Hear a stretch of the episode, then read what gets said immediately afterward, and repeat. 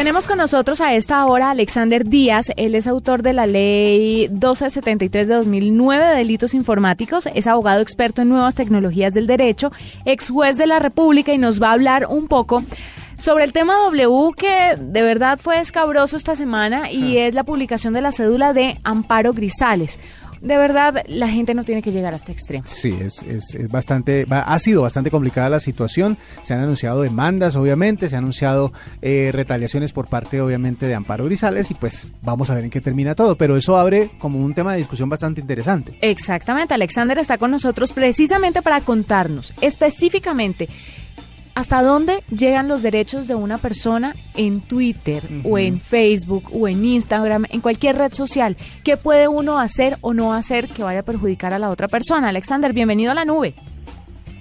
Buenas noches y muchas gracias. Sí, efectivamente nosotros en el desarrollo legislativo para, para cuando estudiamos o discutimos la 1273 se estableció el artículo 269F y aparece bajo el epígrafe de violación de datos personales. Pero esa violación de datos personales o ese tipo penal tiene unas condiciones especiales para que se pueda consumar en la realidad bajo unos efectos fácticos.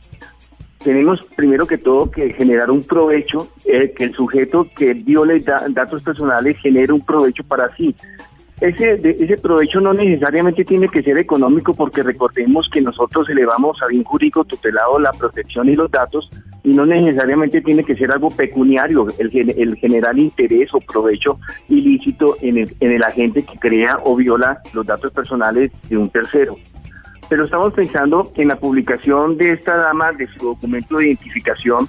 Mm, no sé si podríamos alcanzar a ver si podría ser violación de alguna de alguna norma.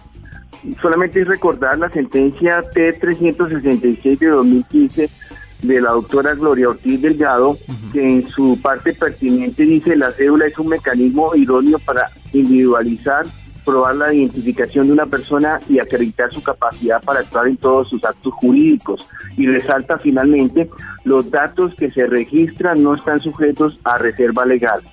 Si vamos a, pensar que eh, fue un provecho el que el sujeto que publicó el documento de identificación de esta dama, no lo creo que pueda ser ilícito, puesto que al contrario, por, eh, muchas mujeres hoy a la edad de la dama estarían envidiando las condiciones mm. físicas y de belleza que tiene la señora presuntamente perjudicada. Y yo no creo que al haber hecho público su edad real, eh, en comparación a su edad física, la esté afectando su imagen, antes por el contrario, yo creo que le está exaltando sus buenas condiciones mm, de salud y sus buenas condiciones físicas, que son un motivo de envidia para muchas damas hoy en su edad.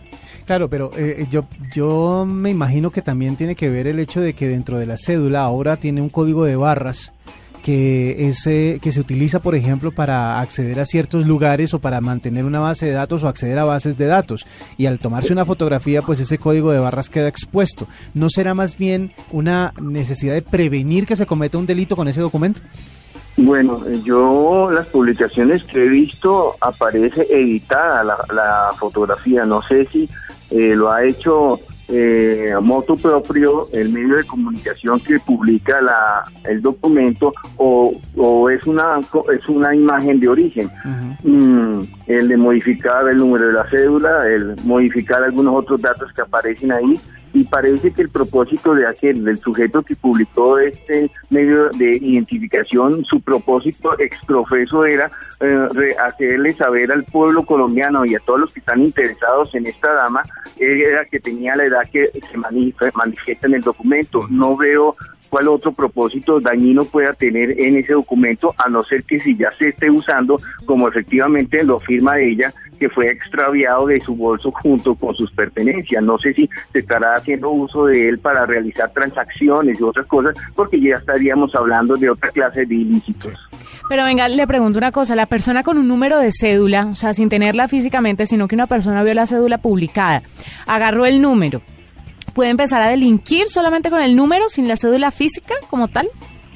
Sí, claro, puede lo que llama vulgarmente el medio callejero clonación, que es la interceptación de datos de origen, como nosotros lo llamamos en nuestra ley, y que puede extraer toda la información que en ella se asienta, pero mm, eh, en imágenes de, de, terceros, como ocurre en este evento, se torna muy difícil. Eh, muchas veces las copias que se hacen de estos documentos se hacen realmente de origen, teniendo el documento a la mano. No sé, vuelvo y repito, si el sujeto que publicó este documento o el que la hurtó o el que se apoderó de él eh, está haciendo mal uso con otros fines parecidos a los que usted me afirma. Claro. Bueno, perfecto, nos queda claro. Él es Alexander Díaz, nos habla un poquito sobre este asunto. Ay, W, que de todas formas la cédula es la cédula. ¿La haga quedar bien o no?